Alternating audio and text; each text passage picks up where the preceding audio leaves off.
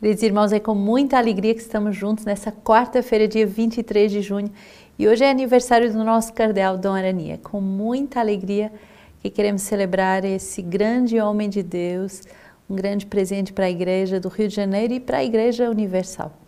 Então, com amor e, e atenção àquilo que Deus hoje quer nos falar, a todos que se juntam a nós nessa quarta-feira que também é dedicada a São José. Cada quarta-feira celebramos o dom da paternidade de São José, especialmente nesse ano, e também o dom da sua providência espiritual e material. São José, providenciai tudo o que precisamos para sermos santos ao serviço do Pai. Hoje, Gênesis 15, de 1 a 12, 17 a 18. Depois desses acontecimentos, a palavra do Senhor foi dirigida a Abraão numa visão. Não temas, Abraão, eu sou teu escudo, tua recompensa será muito grande. Abraão respondeu: Meu senhor, que me darás? Continuo sem filho. Abraão disse: Eis que não me destes descendência, e um dos servos da minha casa será meu herdeiro. Então foi-lhe dirigida esta palavra do Senhor: Não será esse o teu herdeiro, mas alguém saído do teu sangue. Ele conduziu para fora e disse: Ergue os olhos para o céu e conta as estrelas, se as podes contar. E acrescentou: Assim será a tua posteridade. Abraão creu no Senhor e lhe foi tido em conta de justiça. Ele lhe disse: Eu sou o Senhor que te fez sair de Ur dos caldeus para te dar esta terra como herança. Abraão respondeu: Meu Senhor, como saberei que hei de possuí-la?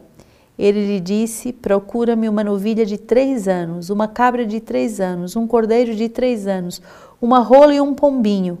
Ele lhe trouxe todos esses animais, partiu-os ao meio e colocou metade em face da outra. Entretanto, não partiu as aves. As aves de rapina desceram sobre os cadáveres, mas Abraão as expulsou.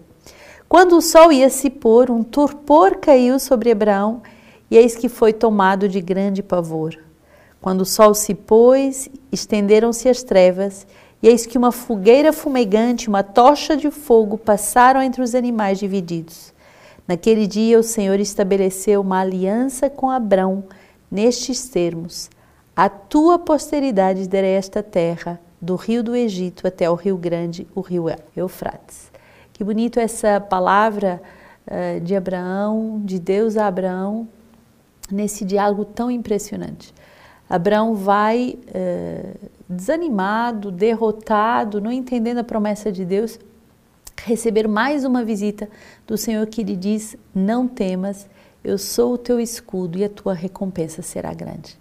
Impressionante como Deus vai se revelar a Abraão, dizendo que ele é essa muralha, essa proteção, mas também ele é essa promessa de recompensa uh, de uma grande fecundidade. E aí ele toca eh, justamente na vulnerabilidade de Abraão que se sente estéril. Senhor, o que me darás porque eu continuo sem filho? E eh, Abraão vai tentar arrumar um jeito né, de dizer: será que é o, esse servo, uh, a minha descendência, é um dos servos da minha casa que será o meu herdeiro? Mas o Senhor insiste: não, eu vou te dar um herdeiro do teu sangue, saído do teu sangue. E aqui a virada dessa passagem, é muito bonita essa passagem nesse sentido. O Senhor o conduz para fora e lhe diz: ergue os olhos ao céu. Muitas vezes estamos tão fechados no nosso problema, na nossa, naquilo que nós vivemos, estamos tão imbuídos de nós mesmos que não conseguimos enxergar a situação nem a promessa de Deus. E o Senhor faz-nos sair para fora e enxergar olhando para o céu esse movimento de saída de nós mesmos, de sair das nossas referências, do nosso pequeno mundo sufocante e de sair ao encontro da promessa de Deus, elevando os olhos para o céu. É essa a promessa que nos faz entender a grandeza do chamado de Deus. Conta as estrelas do céu se é que podes. Quer dizer que o Senhor tem um projeto para cada um de nós que nos ultrapassa amplamente. Será que podemos contar as estrelas do céu? assim será a tua posteridade. Ou seja, o Senhor escolhe um homem estéril, um homem marcado pela, pela velhice, um homem que diz que, que está humilhado pela sua esterilidade e ele vai fazer na sua esterilidade, no seu fracasso atravessado, o Senhor vai lhe dar vidas fecundadas, vai lhe dar uma grande fecundidade. E versículo 6 vai nos dizer como é esse trampolim, como é que nós passamos da derrota, do fracasso para a fecundidade. Abraão creu. A fé é essa chave da porta da fecundidade. Abraão creu no Senhor e isso lhe foi tido eh, em conta de justiça. Eu sou o Senhor que te fez sair da terra de Ur dos caldeus para te dar esta terra como herança. O Senhor vai fazer então que, com que Abraão faça memória de tudo, todas as etapas em que o Senhor foi agindo na sua vida e vai celebrar um pacto com ele. Na altura, e aqui é um, é um rito cultural, um rito que, que existia de fato naquela época para celebrar um pacto, um contrato entre duas pessoas se quebravam, se partiam animais ao meio e quando fogo passasse entre esses animais, o pacto estava selado e as duas partes eram agora ligadas por uma aliança.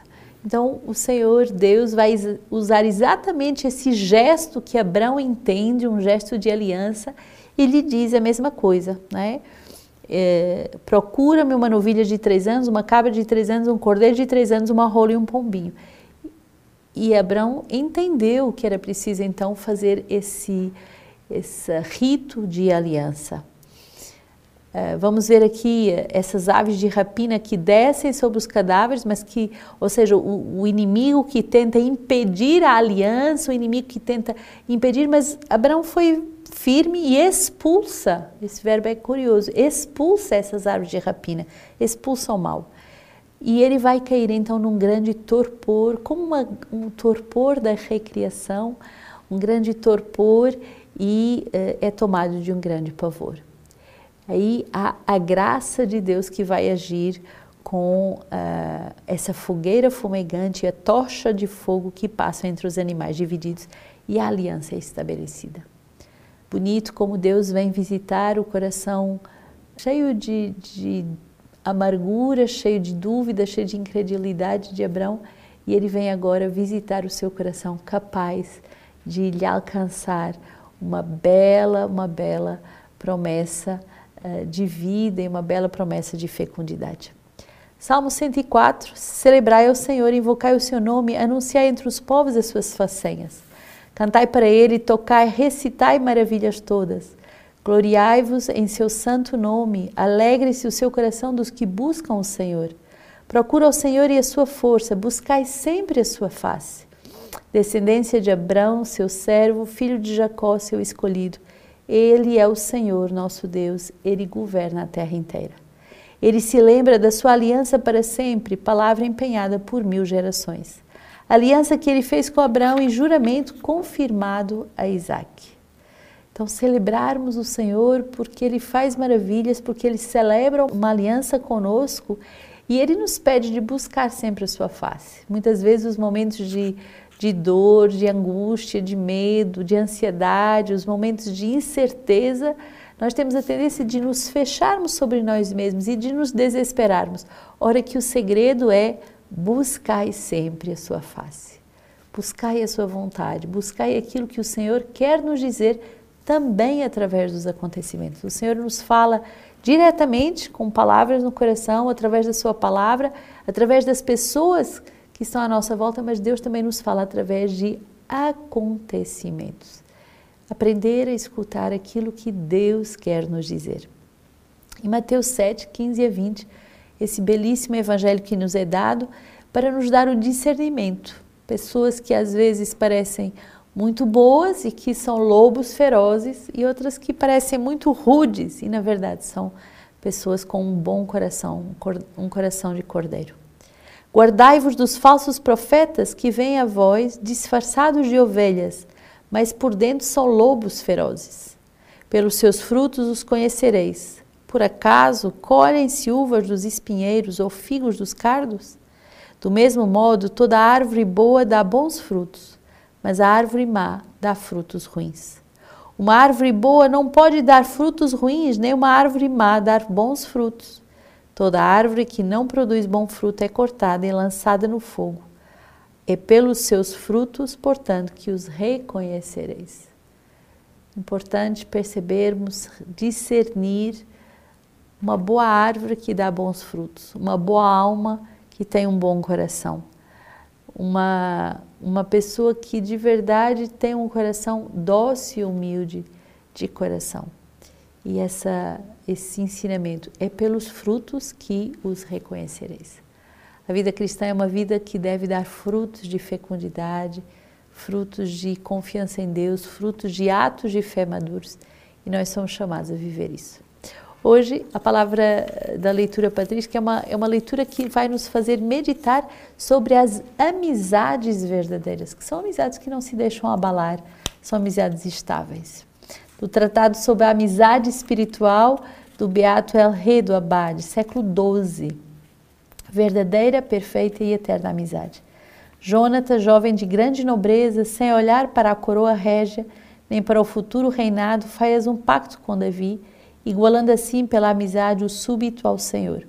Deu preferência a Davi, mesmo quando este foi expulso pelo seu pai e seu rei, tendo de se esconder no deserto como condenado à morte, destinado à espada. Jonatas então humilhou-se para exaltar o amigo perseguido. Tu, são suas palavras, serás rei e eu serei o segundo depois de ti. Que espelho estupendo da verdadeira amizade, admirável. O rei, furioso contra o servo, excitava todo o país contra um possível rival do reino. Assim acusava sacerdotes de traição, trucidando-os por uma simples suspeita. Percorria as matas, esquadrinhava os vales, cercava com suas tropas os montes e penhascos, fazendo todos prometerem tornar-se vingadores da indignação real. Entretanto, Jonatas, o único que poderia ter inveja de invejar, só ele julgou dever resistir a seu pai, oferecendo a paz ao amigo e aconselhando em tão grande adversidade preferindo a amizade ao reino. Tu serás rei e eu serei o segundo depois de ti. Em contraste, vê como o pai estimulava a inveja do adolescente contra o amigo, apertava-o com repreensões, amedrontava-o com ameaças de ser despojado do reino e prometendo privá-lo da nobreza. Entretanto, quando pronunciou sentença de morte contra Davi, Jonatas não abandonou o amigo, por que deve morrer Davi? Que culpa tem? Que fez ele? Tomou sua vida em suas mãos e feriu o filisteu, e tu te alegrastes. Por que então irá morrer? A tais palavras, louco de cólera, o rei tentou transpassar Jonatas, com a lança contra a parede, ameaçando aos gritos: Filho de mãe indigna, bem sei que gostas dele para vergonha tua, confusão e infâmia da tua mãe. Depois vomitou todo o veneno sobre o coração do jovem acrescentando incentivo à sua ambição, alimentando a inveja e estimulando a rivalidade e a amargura. Enquanto viver o filho de Esaí, não se estabelecerá o teu reino. Quem não se abalaria com tais palavras? Quem não se encheria de inveja? Que amor, que agrado, que amizade eles não corromperiam, não diminuiriam, não fariam esquecer. Jonatas, o moço, cheio de afeição, guardou o pacto da amizade, forte contra as ameaças, paciente contra o furor, e desprezou o reino por causa da amizade, esquecido das glórias, bem lembrado da graça. Tu serás rei e eu serei o segundo depois de ti.